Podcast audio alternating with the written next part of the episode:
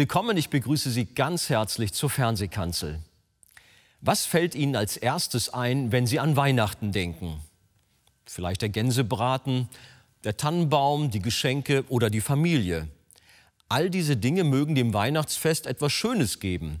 Doch was ist der wahre Grund, warum wir Weihnachten feiern? In seiner heutigen Predigt spricht Pastor Christian Wegert über die Ursache des Festes, die Geburt Jesu Christi. Doch wer war Jesus eigentlich? War er nur ein einfaches Kind in der Krippe oder steckt mehr dahinter? Das hören Sie in der nun folgenden Predigt mit dem Titel Gott wird Mensch.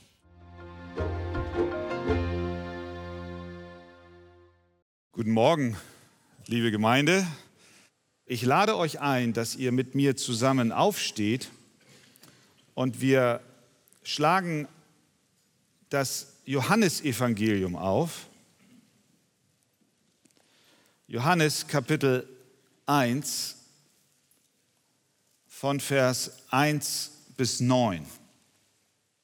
Im Anfang war das Wort und das Wort war bei Gott und das Wort war Gott.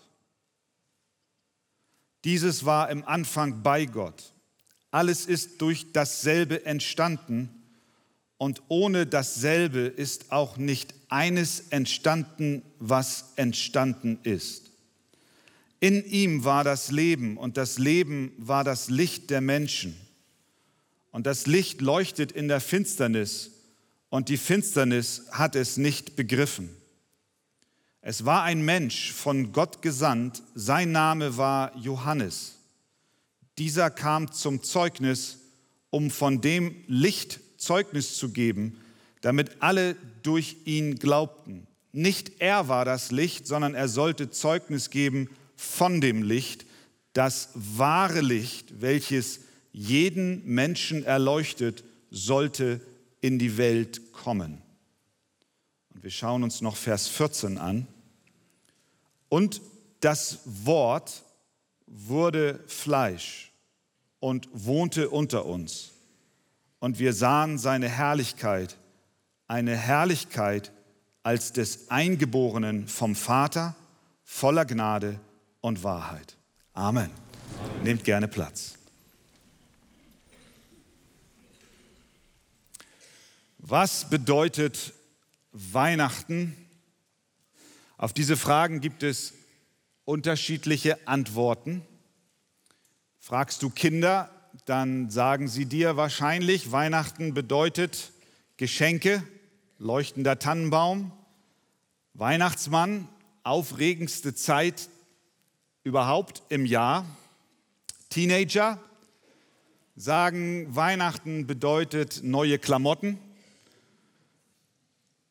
Erwachsene sagen, Weihnachten bedeutet ein leergefähigtes Konto. Online-Einkäufe Beisammensein in der Familie. Der Einzelhandel sagt, beste Zeit im Jahr. Jeder misst dem Weihnachtsfest seine eigene Bedeutung bei. Die Bibel gibt uns Aufschluss darüber, was Weihnachten wirklich bedeutet. Wir kennen die bekannte Weihnachtsgeschichte aus dem Lukas-Evangelium, aber nicht nur Lukas, sondern auch Matthäus berichtet uns, was damals geschah in Bethlehem. Aber nicht nur die beiden schreiben darüber, sondern auch der Apostel Johannes in seinem Johannes-Evangelium. Er macht es aber anders als die anderen Evangelienschreiber, denn in seiner Weihnachtsgeschichte erwähnt er weder Maria noch Josef, er schreibt auch nichts von Hirten, Engeln oder der kleinen Stadt Bethlehem. Er verliert kein Wort über die Volkszählung, die Kaiser Augustus angeordnet hat. Auch lesen wir nichts von den Weisen aus dem Morgenland. Seine Weihnachtsgeschichte ist so ganz anders. Und doch steht sie nicht im Widerspruch zu den Geschichten, die uns die anderen Evangelisten erzählen, sondern sie gibt uns tiefen Einblick in das, was damals in Bethlehem wirklich geschah und warum wir heute Weihnachten feiern sollten. Johannes stellt uns das Kind in der Krippe vor, ohne die Krippe zu erwähnen. Und er zeichnet ein herausragendes Bild über das Kind, was dort liegt. Im ersten Kapitel bis Vers 14 gibt er uns verschiedene Aspekte dieses Kindes, die wollen wir uns ein wenig anschauen. Das erste, was er über Jesus sagt, ist, dass Jesus, der dort in der Krippe liegt, ewig ist. Was heißt das? Er wurde geboren, ja, aber er existierte bereits vor seiner Geburt. Nicht allein, weil er ein Embryo im Mutterleib war, so wie du und ich. Nein, der Apostel Johannes, er nimmt uns in seiner Weihnachtsgeschichte an die Hand und führt uns durch die Jahrhunderte und Jahrtausende wie in einem Zeitraffer zurück, ganz an den Anfang. Er schreibt, im Anfang war das Wort. Als die ersten Christen damals ihre Gottesdienste feierten und das Evangelium des Johannes ihnen vorgelesen wurde und es eröffnet wurde mit den Worten im Anfang, da wussten sie, worum es geht, denn sie kannten ihre Alttestamente, sie kannten ihre Bibel. Denn wie beginnt das erste Buch Mose? Mit welchen Worten? Im Anfang. Im Anfang Gott. Im Anfang schuf Gott Himmel und Erde. Und da saßen sie nun im Gottesdienst und ihnen wird vorgelesen, im Anfang war das Wort. Im Anfang war das Wort. Die Zuhörer wussten, Moment mal, so geht der Vers nicht. Im Anfang war das Wort. Was will Johannes damit sagen? Es gibt doch nur einen, der im Anfang war, nämlich Gott. Im Anfang Gott. Wer ist denn dann dieses Wort? Johannes erklärt es in Vers 14. Und er sagt, dieses Wort ist Jesus Christus, der, der in der Krippe liegt.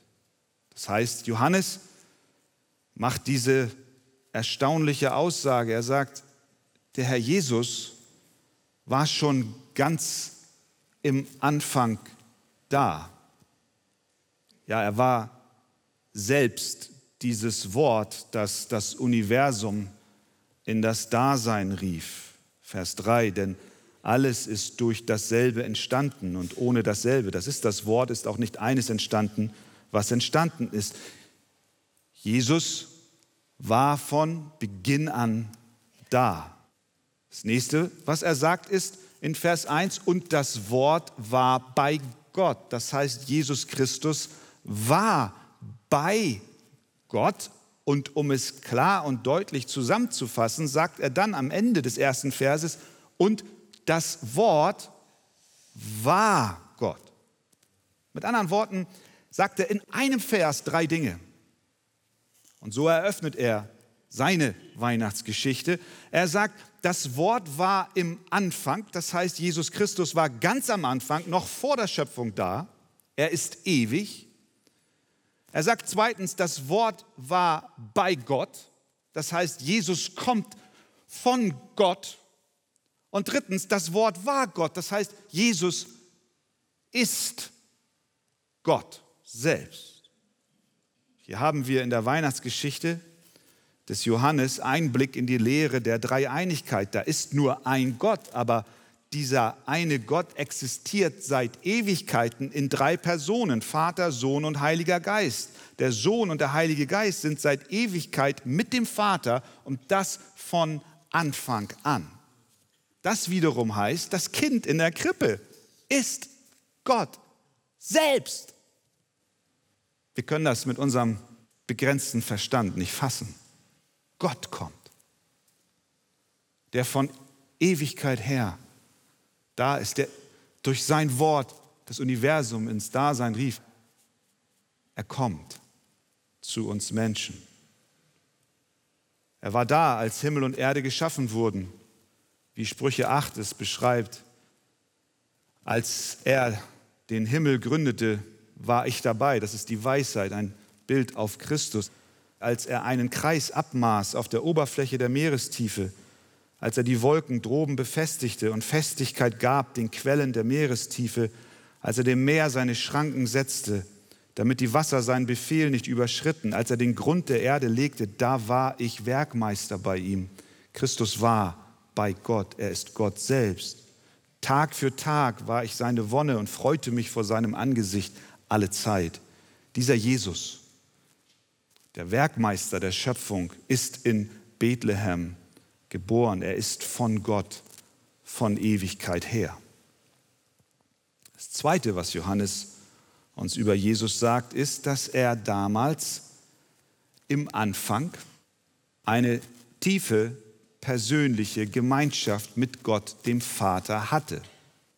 Denn es heißt, Jesus war bei Gott. Im Anfang war das Wort, Vers 1, bei Gott.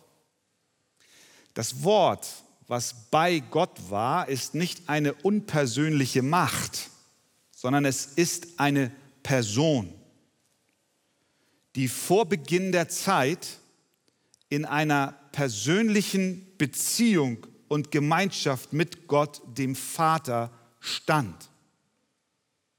Das ist der Punkt, wo Johannes uns hinführt, zu dieser Gemeinschaft, die Gott in sich selbst mit den drei Personen hatte. Dieser Jesus in der Krippe in Bethlehem kommt nicht aus dem Nirvana, er kommt nicht aus dem Nichts, sondern er kommt von einem Ort, an dem er vor Ewigkeiten war, den Johannes identifiziert als bei Gott oder mit Gott. Später spricht Jesus selbst über diese außergewöhnliche Zeit, die er bei seinem Vater hatte. Denn als er seine Mission hier auf Erden als erfüllt ansah, betet er in dem hohepriesterlichen Gebet in Johannes 17, und nun Vater, verherrliche mich bei dir mit der Herrlichkeit, die ich bei dir hatte, ehe die Welt war. Eine wunderbare Herrlichkeit und Gemeinschaft, die er hatte, bevor die Welt geschaffen wurde. Bring mich zurück, Gott. Vater, nimm mich wieder auf an den Ort, wo ich war wo ich herkomme. In Sprüche 8 haben wir gelesen, als er den Grund der Erde legte, da war ich Werkmeister bei ihm, war Tag für Tag seine Wonne und freute mich vor seinem Angesicht alle Zeit. Wunderbarer kann es nicht sein. Das klingt nach einer harmonischen, erstrebenswerten, gesegneten Zeit, die der Sohn mit dem Vater hatte. Ein Theologe übersetzt diesen Ausdruck so, das Wort war, er sagt nicht allein bei Gott oder mit Gott, sondern von Angesicht zu Angesicht mit Gott. Zwei Gesichter, die sich anschauen. Von Angesicht zu Angesicht. Jesus hatte Blickkontakt mit dem Vater. Und in diesem Blickkontakt, in dieser engen Gemeinschaft, da sog er die Herrlichkeit und die Gnade und die Wahrheit auf. Er war durchtränkt von der Begegnung. Er selbst war Gott und er war durch und durch von dieser Herrlichkeit des Vaters erfüllt. Deswegen sagt Johannes in Vers 14, und wir sahen seine Herrlichkeit. Weil der, der da in der Krippe liegt, von einem Ort kommt, wo Herrlichkeit war. Und er brachte diese Herrlichkeit mit. Und er strahlte sie aus. Dieser Jesus, er liegt dort in der Krippe. Kein gewöhnlicher Mensch, durchtränkt von der Herrlichkeit Gottes. Er ist also erstens der Ewige und zweitens, er ist der, der von Gott kommt. Drittens, Jesus ist auch der Verheißene. Wir können sagen, der Angekündigte. Wir lesen in Vers 6. Es war ein Mensch von Gott gesandt. Sein Name war Johannes. Dieser Johannes kam mit nur einem Auftrag. Er sollte den kommenden Messias ankündigen, das Kommen des Lichts, des Lebens, des lebendigen Wortes. Und damit stand er in der Reihe der alttestamentlichen Propheten und Prophetien. Aber Johannes war nicht der Einzige, der diesen Christus, dieses Kind in der Krippe ankündigte, sondern durch die ganze Bibel hinweg und hindurch war eine Ankündigung des Messias schon vorhanden. Direkt nach dem Sündenfall in 1. Mose Kapitel 3, Vers 15, da fängt schon die erste Ankündigung an und Gott sagt zu der Schlange, ich will Feindschaft setzen zwischen dir und der Frau und zwischen deinem Samen und ihrem Samen. Er wird dir den Kopf zertreten und du wirst ihn in die Ferse stechen. Das ist eine erste Ankündigung des Kindes, was dort jetzt in der Krippe liegt.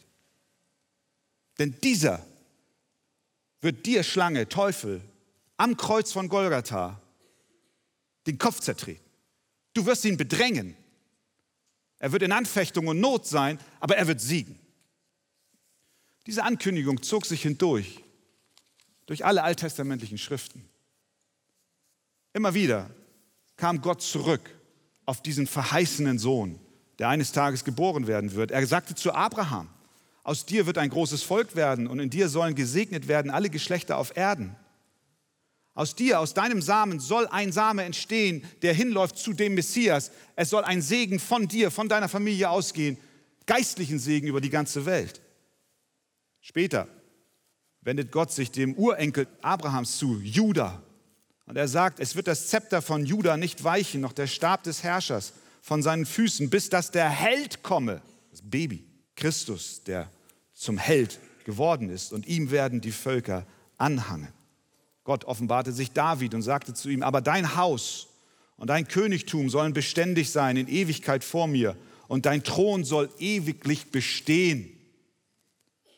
Jesaja der Prophet wird noch deutlicher. Darum wird euch der Herr selbst ein Zeichen geben. Siehe, eine Jungfrau ist schwanger und wird einen Sohn gebären. Den wird sie nennen Immanuel. Und später prophezeit er, denn uns ist ein Kind geboren, ein Sohn ist uns gegeben und die Herrschaft ruht auf seiner Schulter. Und er heißt Wunderrat, Gott hält, ewig Vater, Friedefürst. Jesus, das Kind in der Krippe, war schon lange angekündigt. Und der Apostel Johannes in seiner Weihnachtsgeschichte erzählt uns, dass dort noch einer kam, der diesen Jesus schon ankündigt, nämlich Johannes der Täufer.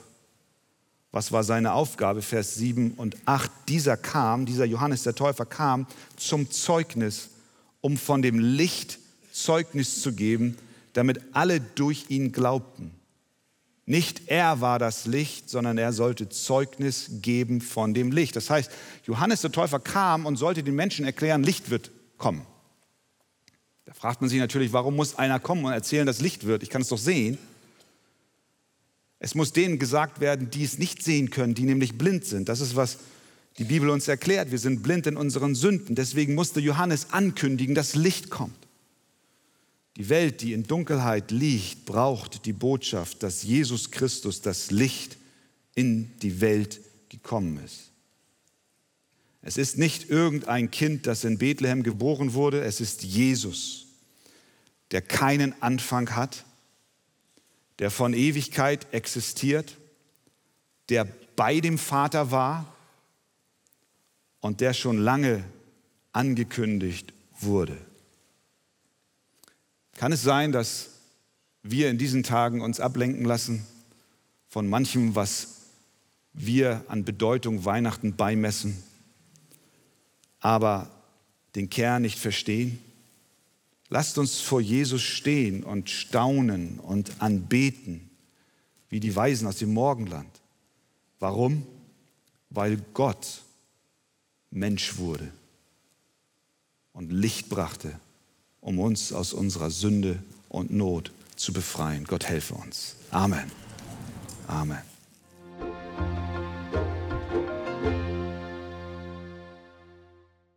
Weihnachten wird häufig als das Fest der Liebe bezeichnet. Viele beziehen diesen Ausdruck dann nur darauf, dass die Familie sich durch Geschenke zeigt, wie gern sie sich haben.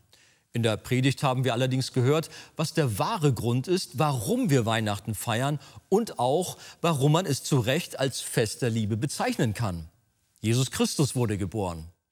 Pastor Wegert, nochmal die Frage, was ist das Besondere an diesem Kind? Einmal, dass es nicht das Kind Josefs ist. Und dass es auch nicht das voreheliche Kind von Maria und Josef ist, sondern es ist das Kind Gottes, der Sohn Gottes. Das Evangelium Johannes beginnt ja mit den Worten, wie wir gehört haben, im Anfang war das Wort. Und das Wort ist ein Synonym für Jesus Christus durch die ganze Bibel hindurch.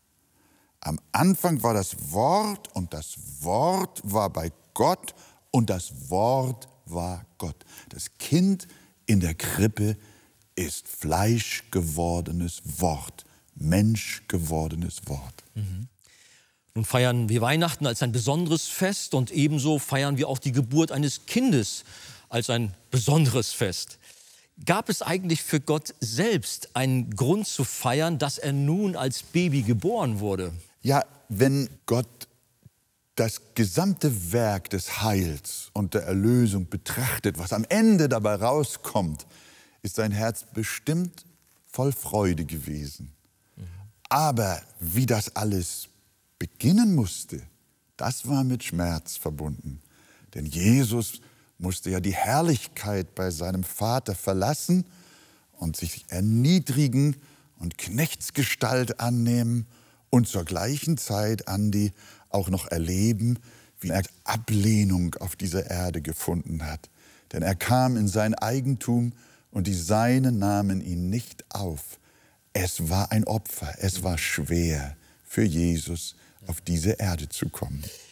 Aber wenn es für Gott eine Erniedrigung war oder er abgelehnt wurde, warum kam er überhaupt in diese Welt? Warum wurde er Mensch? Weil er sich ein Eigentumsvolk erretten wollte. Wir müssen verstehen, die ganze Welt ist der Verdammnis unterworfen aufgrund des Sündenfalles. Die gesamte Menschheit ist verloren. Aber Jesus kam, um aus dieser Verlorenheit heraus noch Menschen zu erretten. Und er ist dann am Kreuz für die Sünde dieser Menschen gestorben, sodass er das, was sie eigentlich durch Verurteilung und Gericht Gottes hätten tragen müssen, am Kreuz für sie abgegolten hat. Liebe Zuschauer, Jesus kam, um für Sünder zu sterben. Das ist gute Nachricht. Das ist Evangelium. Glauben Sie an den Herrn Jesus Christus dann gilt sein stellvertretender Tod auch für sie.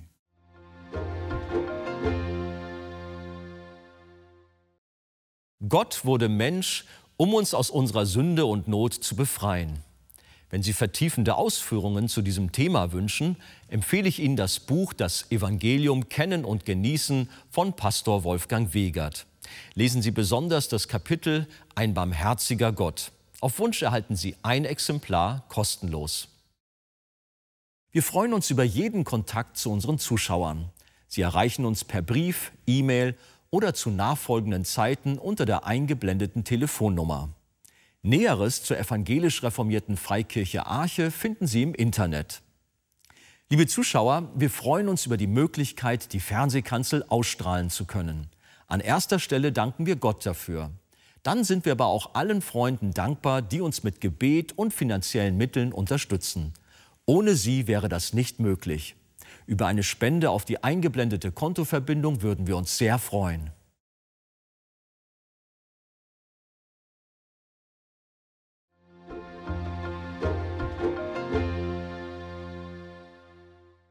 Liebe Zuschauer, wie Sie wissen, ist die Arche weltweit auf verschiedenen Missionsfeldern tätig und hilft Menschen in Not nachhaltig und effektiv. Besonders auch Kindern, die unter Armut, Krankheit, Bildungsmangel und Obdachlosigkeit leiden. Helfen auch Sie mit, diesen Kindern zu Weihnachten eine große Freude zu machen und unterstützen Sie unsere Aktion Hoffnung für Kinder. Einen Einblick in diese Arbeit gibt Ihnen der folgende Kurzfilm. Mit Ihrer Spende machen Sie diese wichtige Hilfe möglich. Wir sagen Ihnen herzlichen Dank.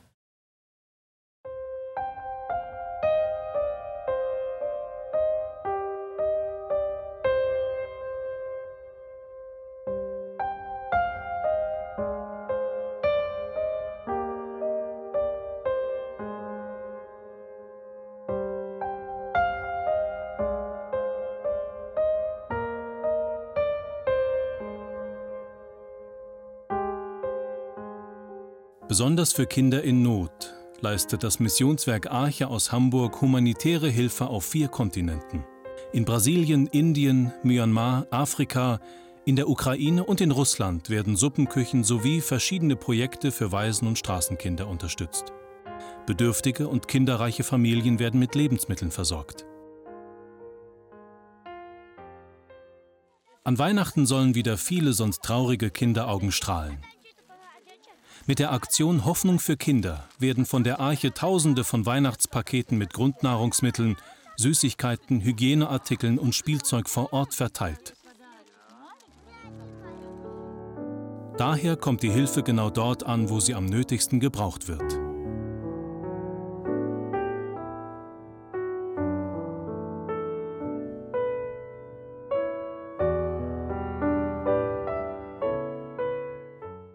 Nun verabschiede ich mich von Ihnen. Seien Sie bei der nächsten Fernsehkanzel gerne wieder dabei.